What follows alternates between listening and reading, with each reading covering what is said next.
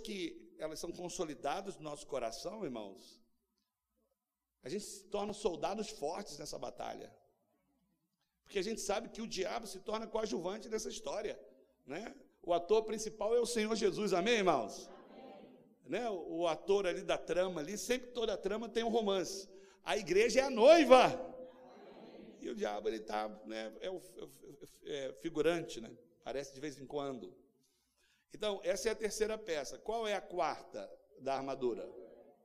O escudo da fé. Não é isso? Por que o, o escudo da fé? Para apagar os dardos inflamados do maligno. Lembra que ele usa essa expressão dardos e essas imagens de guerra porque a, a, a, o instrumento é, ou a ferramenta, né, ou a arma mais usada naquele contexto de Paulo eram as flechas incendiárias. Fazia muito sucesso. E aí ele faz o seguinte: essas flechas que um soldado, um exército joga contra o outro, o diabo também lança essas setas. Elas são sugestões na nossa mente, elas são acusações, que a gente acha que é, somos nós que estamos pensando, mas é o diabo colocando na nossa mente o tempo todo. Né? E depois do escudo da fé, vem o que? O capacete. Você vê, pense comigo, depois que você sabe que é salvo e nunca mais, ó, eu dei a ênfase no nunca, e nunca mais vai deixar de ser salvo, como é que você fica nessa batalha, irmãos? Seguro. Quantos estão seguros aqui, irmãos? Seguro, né? Falamos cinco. Você percebe que essas peças, elas, elas falam muito de defesa, né? Para te proteger na batalha. E elas apontam para essas verdades da nova aliança. E faltam duas. Essas duas estão ligadas mais a um ataque ou contra-ataque. Quais são, irmãos? a espada do Espírito, que é a palavra de Deus, que a gente aprendeu de que como é que a gente vai rechaçar né, os ataques do diabo? Confessando a palavra, tá? Confessando a palavra. Né, declarando a palavra de Deus sobre aquela circunstância. Então, se o diabo diz para você, né, essa semana aconteceu um caso que alguém mandou um recado, estava muito cheio de acusação, né, se sentindo acusado, se sentindo condenado. E aí a gente estava falando aqui na reunião do discipulado ontem que é, igual o que aconteceu com Adão, né? Quando Adão desobedeceu não é, a Deus, o que, que ele fez? Ele se sentiu acusado, depois ele ficou envergonhado, e depois o que aconteceu? Ele se escondeu de Deus. Então a pessoa estava até faltando as reuniões, nem sei se está aí com a máscara, não porque ela se sentiu condenada. Então, nessa hora da condenação, o que a gente tem que fazer, irmãos? Usar a espada do Espírito e confessar as verdades da nova aliança. Eu sou justiça de Deus em Cristo Jesus. Mas eu pequei, pastor. É, então, justamente, essa é a graça de Deus. Onde abundou o pecado, a graça de Deus. Parece óbvio. Quantos aqui concordam que é óbvio, irmãos? Quantos aqui concordam que isso parece estar muito claro, mas na hora da batalha fica cego? E aí você fala para a pessoa, ela diz o seguinte: eu sei disso, mas esse mais é que coloca sua, compromete a sua fé, não tem mais. A fé é a certeza, irmãos. Então você precisa aprender a usar a espada, tá? Mas é a espada do Espírito, não é a sua. E é a palavra de Deus, não é a sua.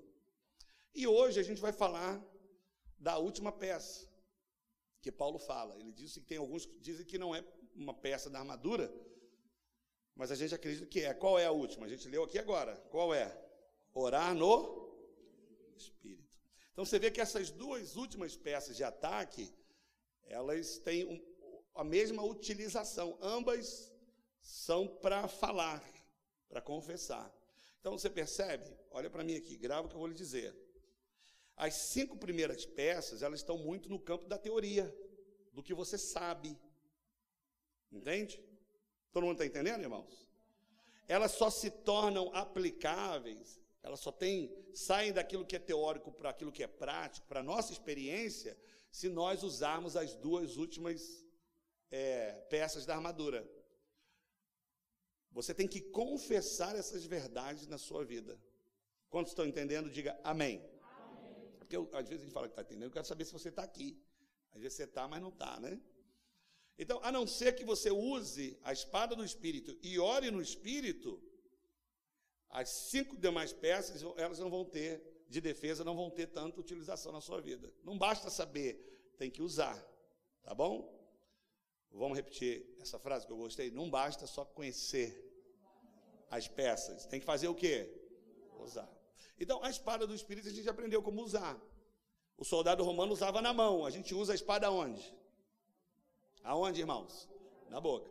E agora a última é orando no Espírito, tá bom? Essa aqui. Você vai ver que a oração no Espírito, é que a maioria já sabe o que é, então não é novo para a igreja, é uma ferramenta poderosa nessa batalha. Ela foi colocada em último lugar, mas ela não, tem, não é menos importante que as demais. Pelo contrário, é uma das armas mais poderosas para a gente fortalecer a nossa vida cristã. Tá? Então, vamos lá. Ele está dizendo aqui o seguinte: para a gente orar no Espírito. Então, a pergunta aqui que não quer calar é essa. Então, o que é orar no Espírito? Você já sabe. Só vou te lembrar. Quem não sabe, eu vou lhe explicar. Para responder essa pergunta, a gente tem que entender a palavra de Deus. Então, olha lá. Segundo aos Coríntios, capítulo 14, verso 14, está muito claro.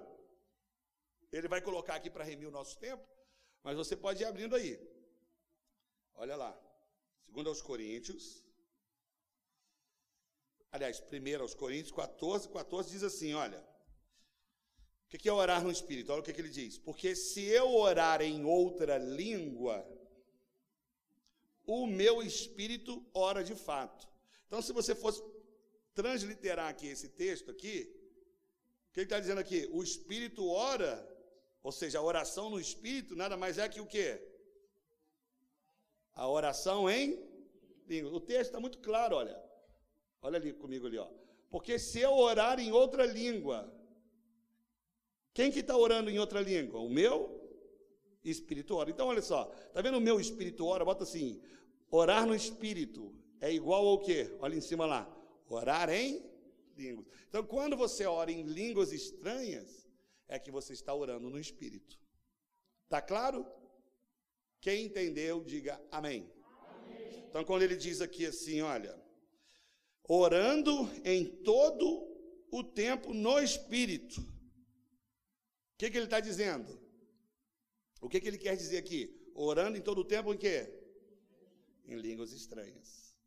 Vamos ler esse texto, verso 18, colocando línguas estranhas? Orando em todo o tempo em. Eu estou no versículo 6, versículo 18 de, de Efésios 6. Orando em todo o tempo em línguas estranhas.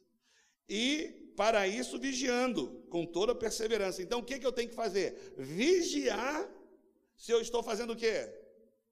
Orando em língua estranha.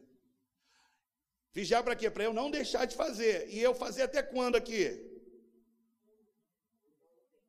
Com toda perseverança. Você pode passar um dia orando, mas no dia seguinte não orando mais. Ele está dizendo aqui que a gente tem que orar em língua, vigiar nisso Está atento para isso. Ó, oh, não estou orando em língua.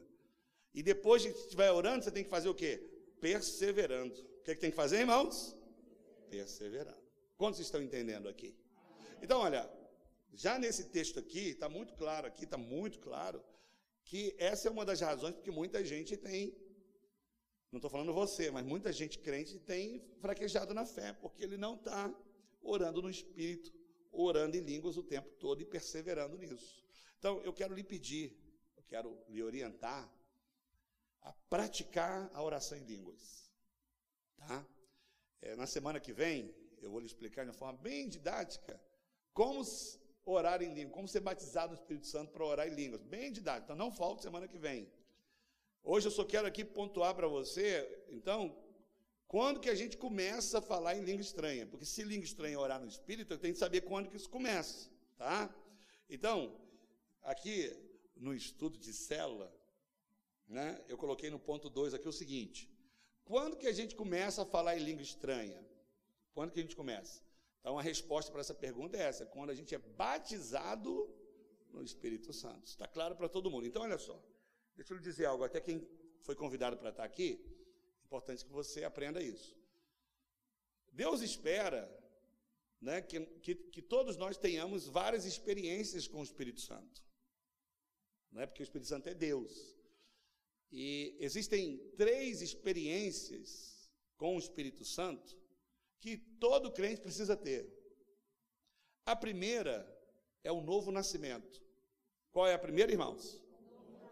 É quando você tem uma experiência com Deus, você sente que Deus tocou em você. A Bíblia fala que esse novo nascimento é quando você reconhece que precisa ser salvo. As pessoas dizem assim, né, que você se converteu, o dia que você levantou a mão, o dia que você foi tocado. A Bíblia chama essa experiência de novo nascimento, tá? Todo mundo para ser batizado no Espírito Santo e falar em língua precisa necessariamente nascer de novo, tá? Então, quando você nasce de novo, quando você tem essa experiência que ela é muito subjetiva, cada um tem a sua, mas você sabe que teve, ela não é igual para todo mundo, você tem uma experiência com Deus. Você sente, alguns estão salvos, né? ele ouve a mensagem num lugar e ele desconsidera naquele momento, mas em outro, outro momento Deus lembra e ele entrega a vida para Jesus. Tem gente que, sabe, estava um momento difícil, pegou um papel amassado no, no bolso, viu ali um folhetinho e entregou a vida para Jesus. Então, experiências elas são variadas, mas para você não é, crescer em Deus e ter experiência do Espírito Santo, precisa nascer de novo. O que é nascer de novo, irmãos? É reconhecer que sem Deus você vai para o inferno. Essa é a mensagem do Evangelho. De que Jesus não veio condená-lo e nem mandar você para o inferno, veio salvar a sua vida. Amém, irmãos? Amém. Jesus disse: Eu vim buscar e salvar o que se havia perdido. Então, se alguém não reconhece que é um pecador e está longe de Deus, é, vai ser difícil ele nascer de novo. Para que nascer de novo, você precisa reconhecer que é um pecador e precisa do perdão de Deus. Aí você ouve o evangelho, alguém fala assim: olha, alguns fazem isso, né? Uma forma de identificá-lo, levanta a mão, às vezes não, mas você sabe que teve essa experiência. Quantos aqui já nasceram de novo, irmãos? Quando você tem a experiência do novo nascimento, quem produziu isso em você não foi você que quis ser salvo, ou achou uma boa religião. A Bíblia fala que foi o Espírito Santo que tocou no seu coração. É? Nós pregamos, nós ensinamos, mas quem convence essas verdades ensinadas da palavra de Deus é o Espírito Santo. Amém? Tem um texto que eu coloquei aqui no estudo de células, se você puder abrir, João 16, versos 7 e 8, mostra o que aconteceu com todos nós aqui. Olha só. Jesus estava dizendo o seguinte: olha, mas eu vos digo a verdade. Estou no verso 7. Convém-vos que eu vá, porque se eu não for, o consolador não virá para vós outros. Então Jesus está dizendo o seguinte: olha, eu sou Deus, eu estou aqui na terra como pessoa encarnada. Então, em forma de homem, eu estou limitado, eu não posso estar em todo lugar ao mesmo tempo. Então eu preciso subir, subir aos céus, para que o Espírito Santo, que também é Deus, ele dê continuidade àquilo que eu comecei a fazer. Então, diferente de Jesus, que podia estar só com os doze ali, o Espírito Santo agora pode estar em toda a terra, naqueles que, que buscam por Deus. Amém, irmãos? E Jesus estava ao lado dos doze discípulos dele, mas o Espírito Santo está onde agora, irmãos? Dentro de nós. Aí ele diz o seguinte: olha, quando ele vier, que ele já veio há dois mil anos atrás, o que, que ele vai fazer com as pessoas não crentes? Convencer do quê? Convencer o mundo do pecado, da justiça e do juízo. Então, irmãos, olha, líderes de células, irmãos, os pregadores da igreja, a gente vai ter mais um encontro agora. Nós vamos pregar o evangelho como temos pregado. E quem que vai convencer essas pessoas do pecado? É o Espírito Santo. Então a gente não precisa brigar com ninguém, não precisa perder a amizade. Você não precisa falar assim, pô, irmão, te levei lá, eu pensei que você ia ser da igreja. Pô, não faz isso mais não, pai, te convido mais não. Faz isso não. Só prega, ensina que o Espírito Santo vai convencer aqueles que são eleitos de Deus antes da fundação do mundo. Depois que você tem essa experiência inicial, automaticamente, é na hora. Não é quando você levanta a mão, não, é uma experiência você sente, você às vezes não processa ela bem, que você não sabe o que aconteceu. Mas quando você tem consciência de que você agora é salvo, Deus é contigo, o Espírito Santo entra em você para nunca mais sair, irmão. Por isso que eu creio que aqueles que nasceram de novo, às vezes eles não podem ficar na nossa igreja, às vezes eles podem ir para outro lugar, podem até passarem um tempo confuso o que, que aconteceu, mas se nasceu de novo, nunca mais o Espírito Santo vai sair da vida deles. Você tem que crer nisso. Bom, depois que o Espírito Santo está na pessoa, olha o que diz aqui o verso, João capítulo 14, versos 16 e 17. É o que eu falei para você agora, mas está na Bíblia. E eu rogarei ao Pai, e ele vos dará outro consolador, a fim de que esteja até quando conosco, irmãos, que somos salvos? Para sempre. Quantos aqui, não precisa levantar a mão, já um dia sentiram que o Espírito Santo saiu de você? É. Um dia não estava legal, você pecou, aprontou, teve uma discussão, não é? você não sente, você está sentindo alguma coisa estranha, fala, poxa, Espírito Santo, cadê você? Não, você não tem que confiar no que você sente, nas suas emoções. O texto da palavra aqui, você tem que ter fé no que está escrito. Ele diz que o Espírito Santo vai estar até quando, irmãos? Para sempre. E ele vai estar para sempre com quem? Olha só. O Espírito da verdade que o mundo não pode receber, porque não o vê nem o conhece. Agora, isso aqui agora é um desafio para você e para mim. Mas vós o conheceis. Tá? Então você precisa crescer nesse relacionamento com Deus. E aí ele diz: porque ele habita em vós e estará em vós. Amém, irmãos? Essa é experiência que o crente, para falar em línguas estranhas, ou a pessoa, aliás, para falar em língua estranha, precisa ter. Tá bom? Teve uma pessoa que perguntou o seguinte: nós não temos nada contra os católicos, tá? Nós temos contra a prática. Contra a prática. Porque eles ensinam coisas contrárias ao que está escrito na palavra de Deus. Eles têm a Bíblia deles, né? E aí uma pessoa veio me perguntar o seguinte: Pastor, os católicos falam em língua estranha também. É de Deus ou não é de Deus? Eu falei para ele assim, eu não sei se eu vou te escandalizar, mas eu falei para ele, eu, falei, eu creio que tem muito católico salvo, que ele vai para o mesmo céu que a gente. Ele, peraí, pastor. Agora, lá eles né, têm algumas práticas idólatras. Quando você tem uma imagem e você presta reverência a essa imagem, eu não queria que eu não queria deixar ninguém chateado comigo, mas a Bíblia fala que você está adorando demônios. Então é uma coisa dura, não é dura, não é, irmãos? Então eu falei para ele, eu creio que Deus salva pessoas lá e elas são até batizadas no Espírito Santo. Mas se é obra do Espírito de fato, ela vai sair de lá, mais cedo ou mais tarde. Quem está entendendo isso aqui, irmãos? Que quem que vai mostrar para ela que aquilo não está certo, irmãos? Todo mundo está entendendo? Mas eu falei para ele também que tanto na igreja católica como na igreja evangélica tem muita gente que fala em língua estranha, mas também não é genuíno. Entende? Pode ser do Espírito, pode ser você mesmo que está falando, para se sentir aceito no meio. Imagina você está numa igreja e todo mundo fala isso o tempo todo. E você, caramba, o que, que eu faço? O que, que eu falo? E você, vou fazer também, né? Porque para não sentir um aquário, um peixe fora do aquário. Tá? E pode ser até demônio, mas eu creio que na nossa igreja é de Deus. Tá bom? Não fique com essa dúvida, não. Porque o Espírito Santo, quando você quando você entrega a vida para Ele, Ele está dentro de você. Essa é a primeira experiência que todo mundo precisa ter. Então, se você está aqui e ainda não é crente, tá? a gente chama as pessoas para vir para a igreja. Vem para a igreja. Então, na verdade, a gente deveria falar para ela: olha, você precisa ter uma experiência do novo nascimento. Jesus disse para Nicodemos: Ó, vem para a minha religião, foi isso? Vem ser meu seguidor. Ele falou, Nicodemos, que você precisa nascer de novo. Porque se você nascer de novo, você vai conhecer o reino de Deus. E o Espírito Santo vai te conduzir para uma igreja. Tá bom? Tá todo mundo entendido aí? Só que muito crente para nessa experiência. Ele acha que é suficiente. A Bíblia fala que Deus espera que você continue tendo mais experiência com o Espírito Santo. E essa experiência é chamada de batismo no Espírito Santo. Todo mundo está entendendo?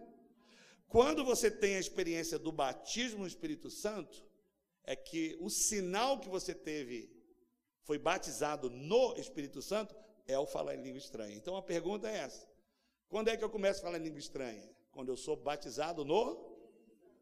Todo mundo está entendendo?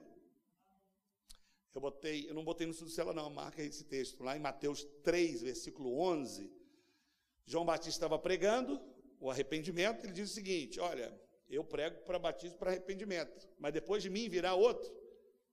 Ele está se referindo a Jesus, que eu não sou digno nem de amarrar as sandálias dos pés dele. Ele vai batizar com o Espírito Santo e com fogo. Amém, irmãos? Né? Todo mundo conhece esse texto. Em Atos capítulo 1, versículo 8. Jesus tinha acabado de subir aos céus, mas antes de subir, o que, que ele fala para os discípulos que já criam nele, já acreditavam na mensagem, já eram salvos? Ó, agora que vocês são salvos, né? Fiquem em Jerusalém, porque agora vocês precisam ter outra experiência com o Espírito Santo. Qual é? Vocês vão receber poder do alto para ser minha testemunha. Amém, meus irmãos? Tá? Eu quero ler um texto com você aqui. Pega a sua Bíblia aí. Em Atos, capítulo 19, versículo 1 a 6.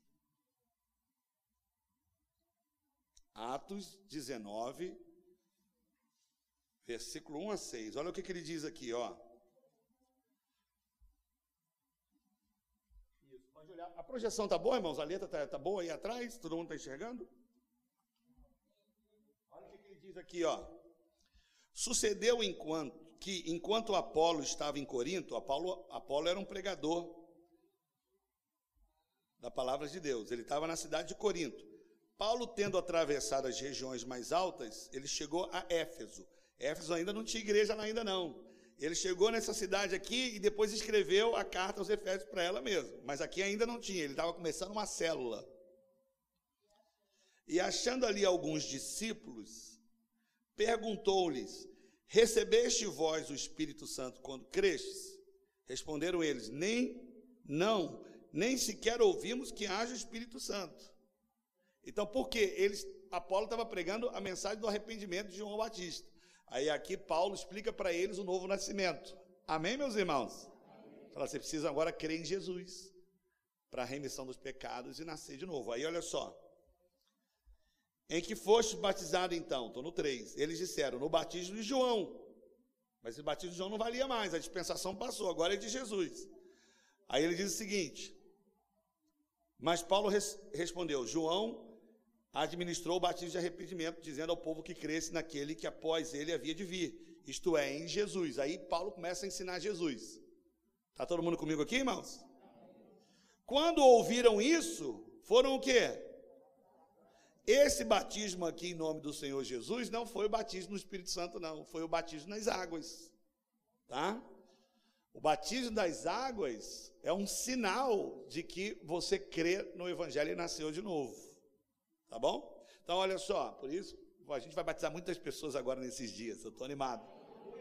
Só que não force ninguém, não obrigue ninguém, deixe a pessoa o tempo dela.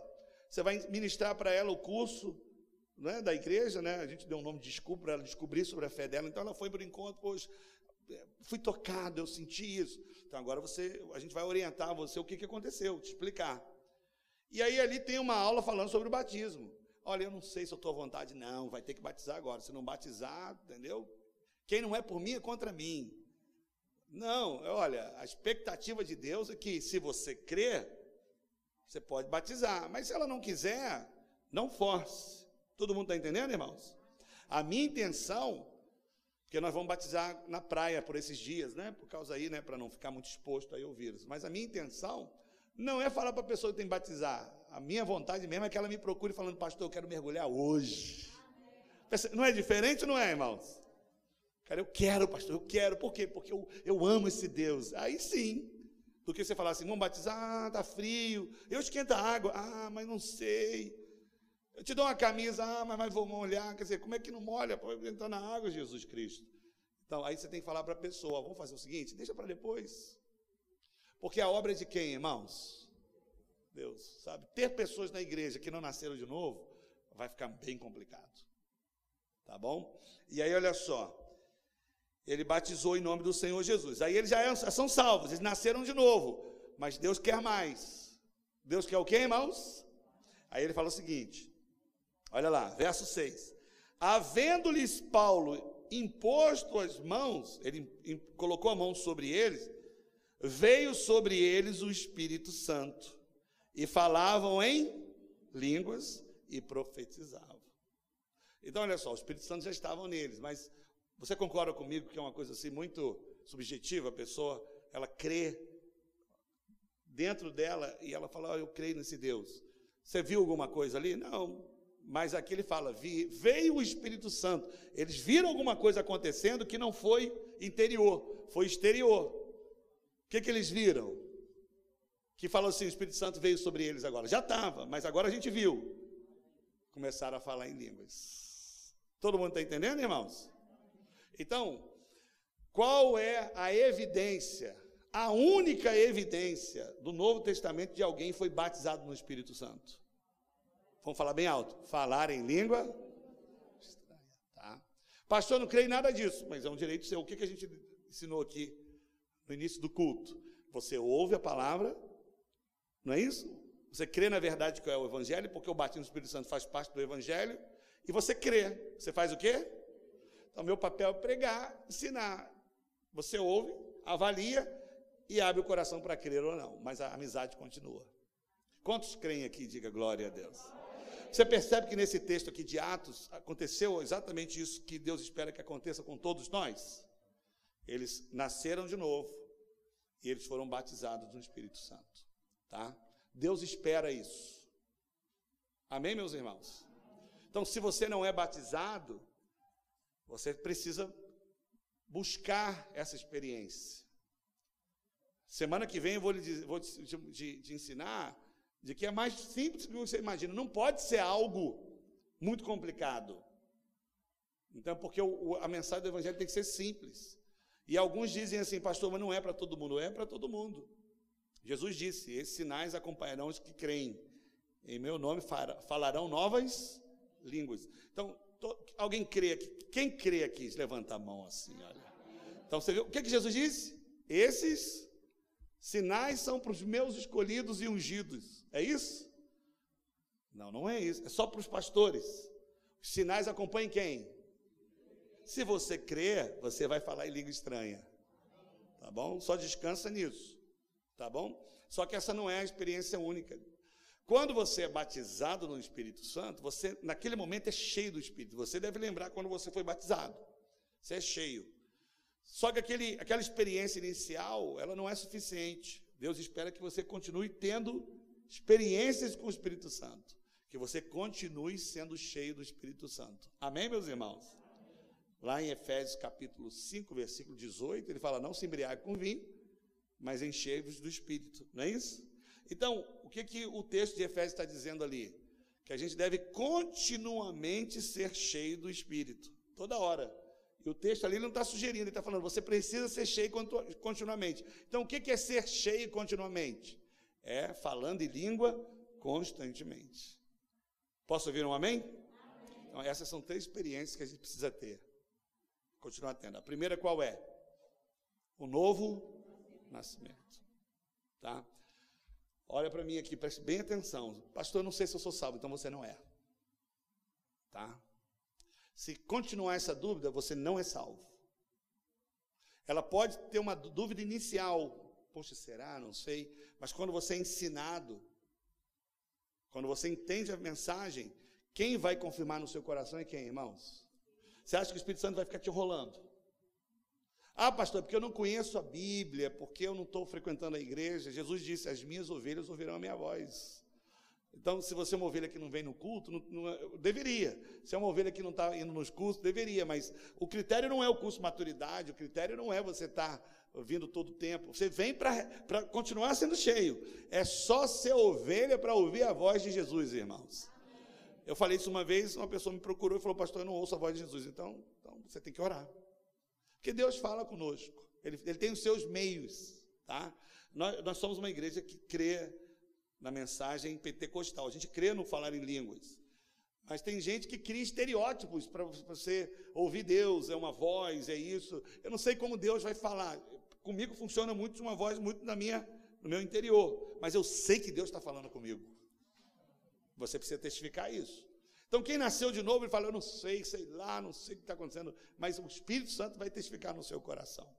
E se você não tem essa certeza que é salvo, tá? Você é uma presa fácil na mão do diabo. Fácil.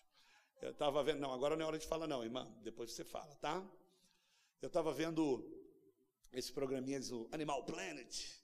Não foi essa semana, não. Eu vou vendo e vou arquivando no meu, na minha, no meu HD.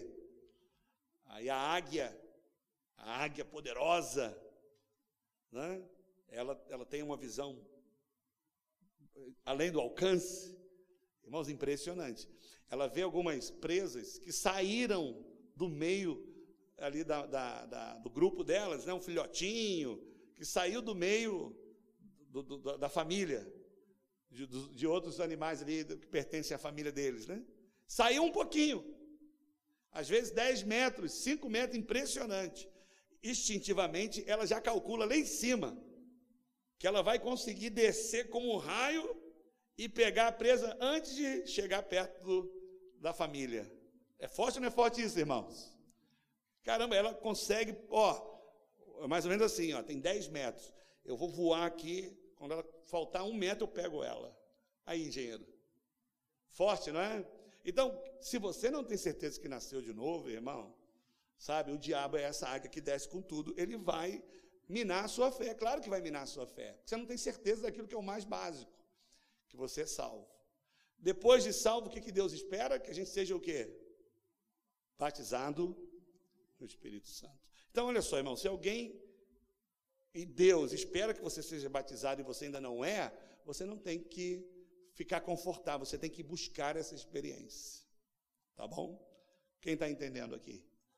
Você não pode sair daqui do culto e falar, não, eu vi, tudo bem, não, você tem que buscar. Se Deus espera e Ele né, deixou isso disponível, eu quero ser batizado no Espírito Santo.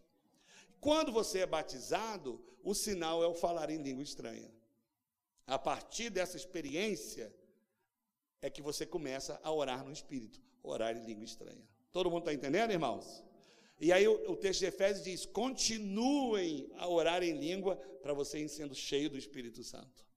Amém, irmãos? Amém. Tá? Eu sei que tem muitos irmãos que não foram batizados, porque é um sinal visível. Você precisa buscar. Agora, alguém está ouvindo aqui? Você ouviu eu dizendo para você que você não é da igreja? Alguém ouviu aí, irmãos? Ah, pastor, eu não fui, então deixa, deixa eu ir para outro lugar, porque aqui eu não consigo. Não, se todo mundo disser para você de que tem mais coisas para você fazer da vida e você se matar porque você não conseguiu, não vai funcionar. Então, é algo a ser almejado. Você precisa tá, buscar essa experiência. Tá bom? Todo mundo precisa. Bom, Dito isso, vou agora para a última parte desse compartilhamento. Primeiro, o que é orar no Espírito? Orar em línguas estranhas. Segundo, quando é que eu começo a falar em língua estranha? Quando eu sou batizado no Espírito Santo. É ali, aquela experiência inicial. O que, que eu tenho que fazer agora? Continuar falando em. Né? Quando o texto de Efésios diz: continue sendo cheios. Só que tem uma coisa interessante. O, espírito, o batismo você não provoca ele, é algo da soberania de Deus. Deus decide e acabou. Não é assim, hoje eu vou botar uma roupa bem penteca, vou passar o dia todo jejuando. Pentecostal que estou falando, né? Roupa pentecostal. Vou passar o dia consagrando, quando tiver a vigília, eu vou ser batizado. Às vezes não. É algo da soberania de Deus. Eu fui batizado no Espírito Santo, eu fazia parte de uma igreja que não acreditava nisso.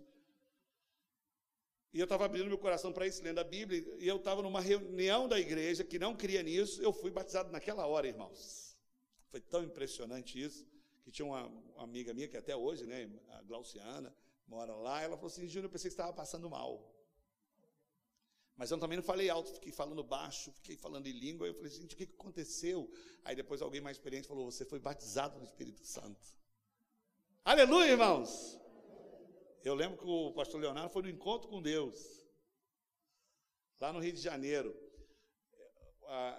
O, tinha um encontro, vai ter agora o um encontro, aí o pessoal dizia o seguinte, irmão, ó, fica no óleo para você ser batizado, viu? Quem fosse ministrar. E quem ministrava era sempre a mesma pessoa, porque o pessoal falava o seguinte: olha, para ministrar essa palavra tem que estar tá muito no óleo. Óleo é uma expressão de crente que você tem que estar tá consagrado. Aí falou assim: ó, quem vai pregar agora, só só uma pessoa pregar, agora quem vai pregar agora é o pastor Júnior. Aí todo mundo olhou para mim, tipo assim, é, agora eu quero ver se você tem poder mesmo. Porque algumas igrejas de poder é visto quando você fala alto, fala rápido e bota gel no cabelo. Aí eu fiz a ministração, irmãos, mais, mais, mais devagar que eu estou aqui. Você lembra, Léo? Não lembra não que a idade passou, né? 43 já passou. Irmãos, preguei em marcha lenta. Então, irmãos, o povo da trás já estava assim, pô, agora o céu, além de não descer, fechou. Fechou tudo. E falei de provocação. Você olha que paradoxo. Eu preguei uma mensagem da parte de Deus, mas eu estava pregando para irritar os outros. Mas Deus está transformando. Eles, porque eu já era, né?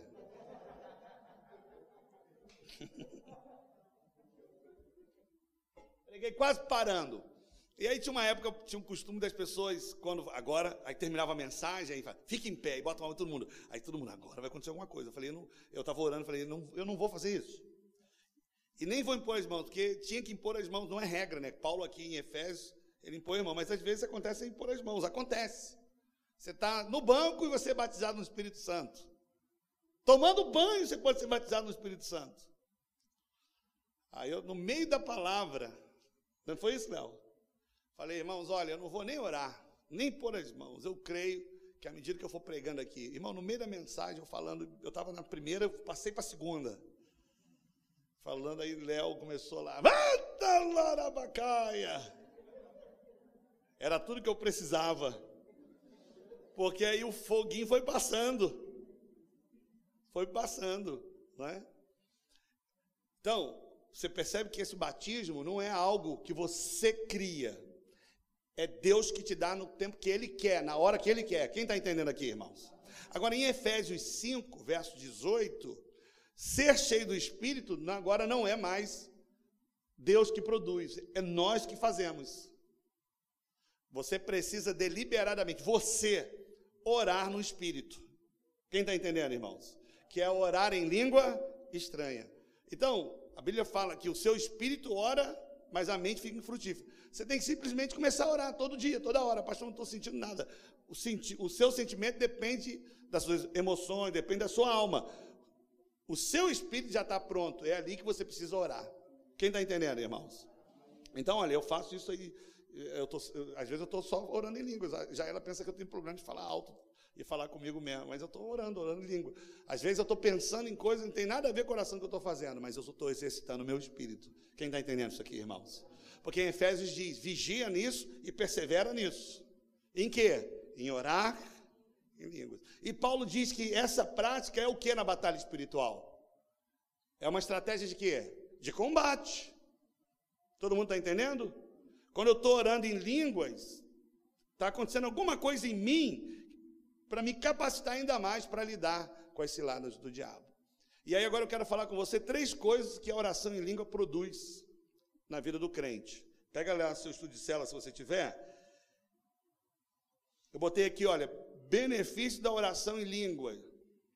O primeiro que eu coloquei aqui, irmãos, é que a oração em línguas estranhas, ela produz naquele que ora descanso e refrigério. Tem um texto aqui de Isaías 28, verso 11 e 12. Você sabe que o Isaías é o profeta do Antigo Testamento, mas ele é conhecido como o livro de Isaías é conhecido como o evangelho do Antigo Testamento. Por quê? Porque ele profetiza muitas verdades, fala muitas verdades da nova aliança.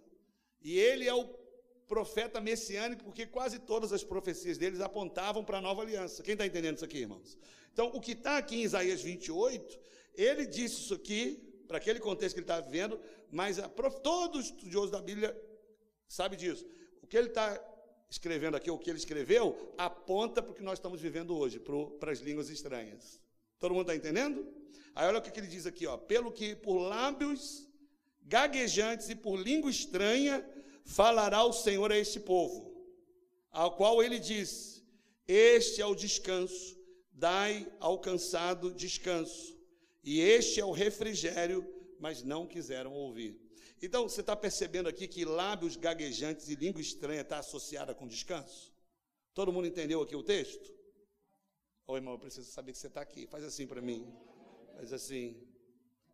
Tá, todo mundo entendeu que aqui ó, lábios gaguejantes e língua estranha. Ele está dizendo, esse é o descanso. O que é o descanso nesse texto aqui? Lábios gaguejantes e língua. Então, olha só que mistério, irmãos. Quando eu estou falando em língua estranha, produz o que em mim? Descanso. Todo mundo está entendendo? A Bíblia diz em Hebreus capítulo 4, verso 11, diz assim: Hebreus foi escrito para crentes que viviam na religião judaica e agora eram crentes agora. Ele diz o seguinte: vocês estavam na lei, você não tinha um descanso, porque quem está na lei não tem descanso. Ele precisa estar tá vigiando o tempo todo para não pecar, para ser amaldiçoado. E ele fala: vocês precisam se esforçar para entrar no descanso, entrar na realidade da nova aliança. Entende? E o que é o descanso que a Bíblia está propondo ali? Ele está dizendo o seguinte: a obra já foi completa, completada, consumada por Jesus. Agora a gente só desfruta aquilo que ele fez na cruz. Amém, meus irmãos? Então você não. O que que. Olha, irmãos.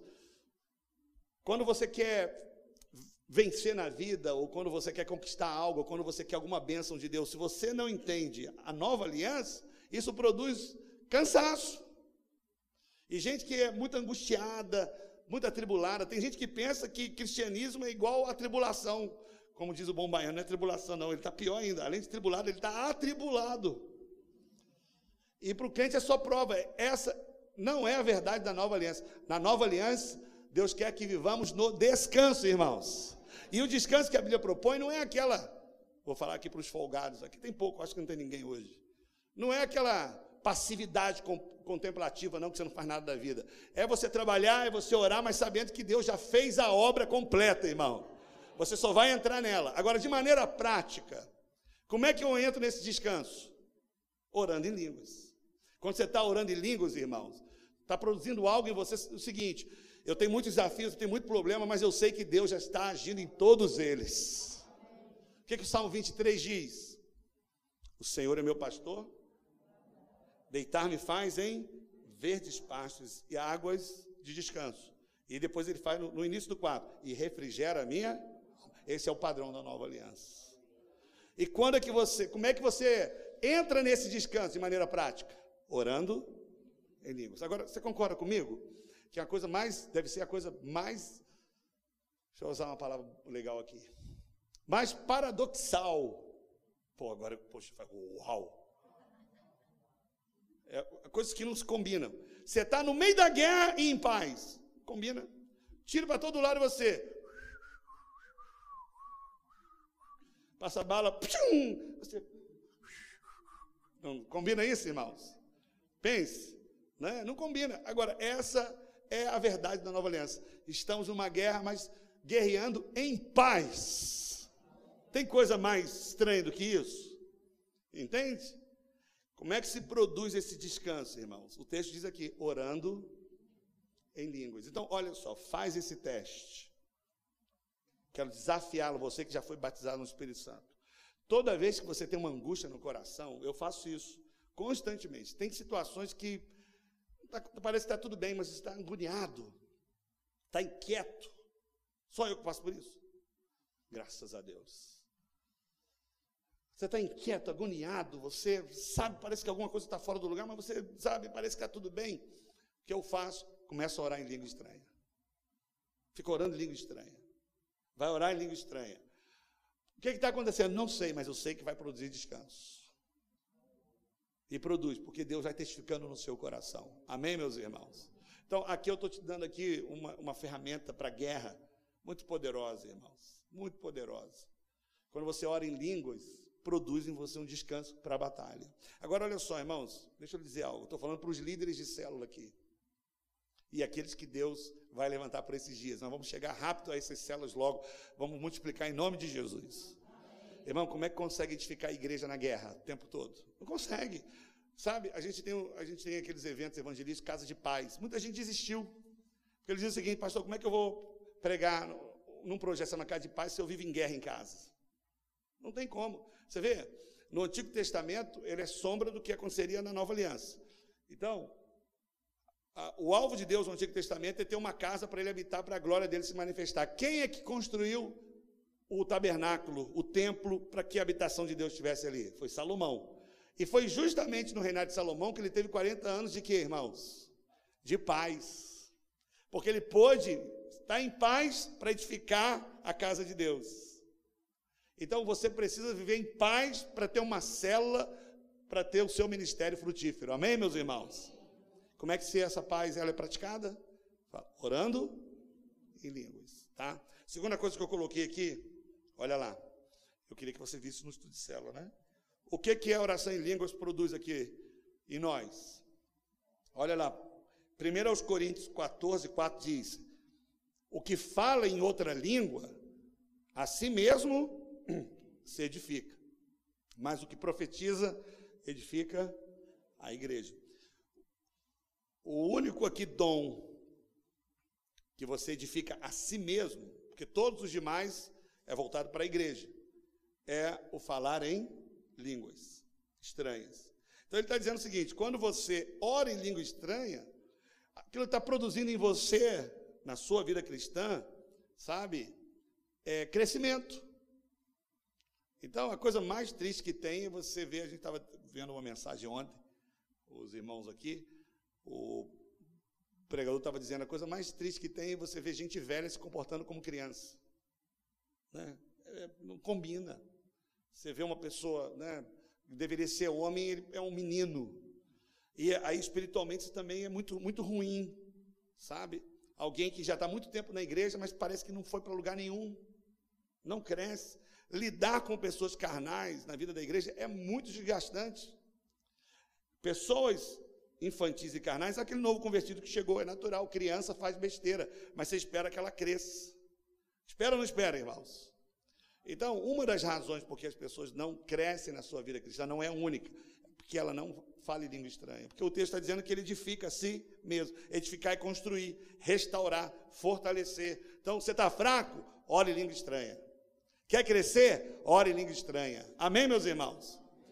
Não é a única razão, mas tem, além de outras, essa é uma das principais. Então, o grande desafio nosso não é só ouvir. Lembra da semana passada? Não seja somente ouvintes, mas o que agora? Então, olha, deixa eu te falar como é que eu faço, tá? Eu, não sou muito simplista assim, não, mas geralmente eu começo, a, começo a conversa por aí. Quando as pessoas conversam comigo falando sobre a vida cristã, para me orientar sobre algum problema, ou você está fraco, está isso, a primeira coisa que eu falo, eu falo, irmão, está indo no culto, está indo na célula? Estou, pastor.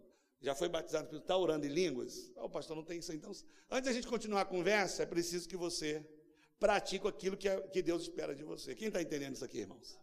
Sabe? Porque senão eu não vou te ajudar muito.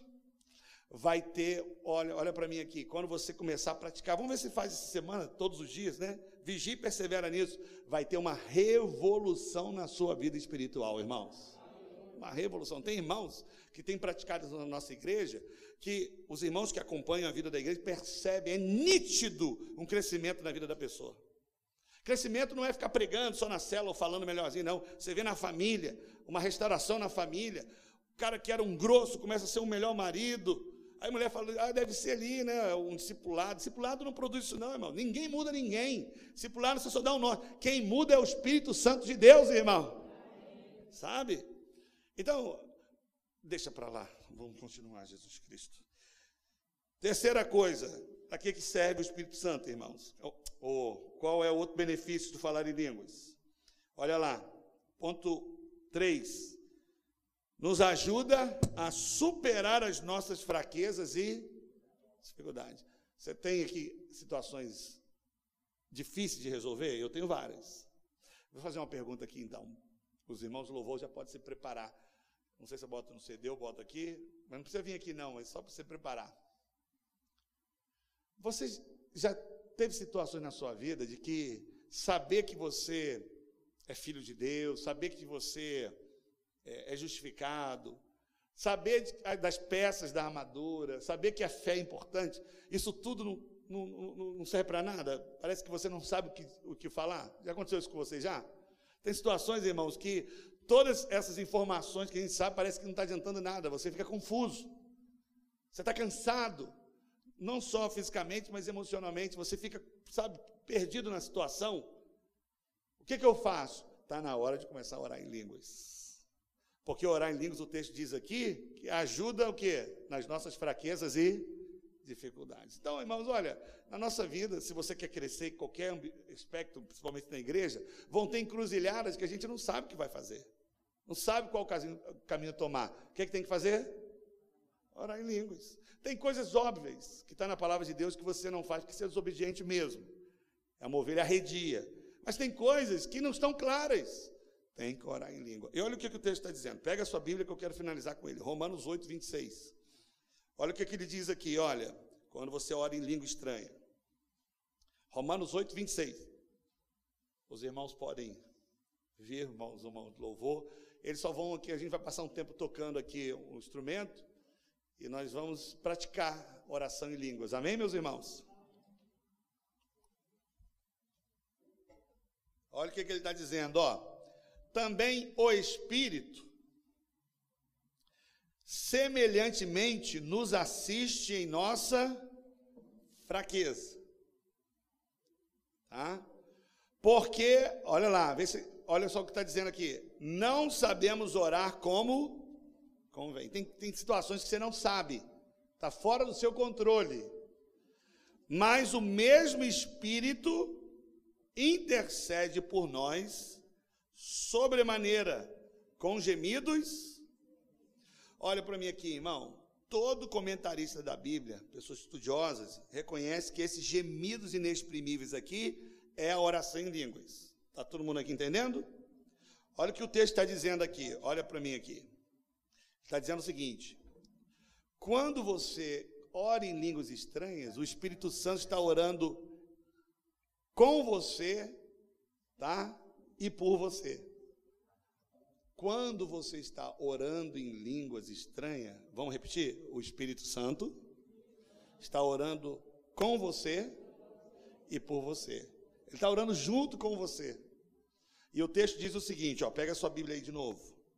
Também o Espírito, semelhantemente, nos. O que está na sua Bíblia aí? Assiste em nossa fraqueza. Olha o que acontece. Olha para mim aqui, irmão. Preste atenção. Essa palavra assiste aqui, eu já ensinei já uma vez na igreja. A expressão dela no grego é sunantilambanomai.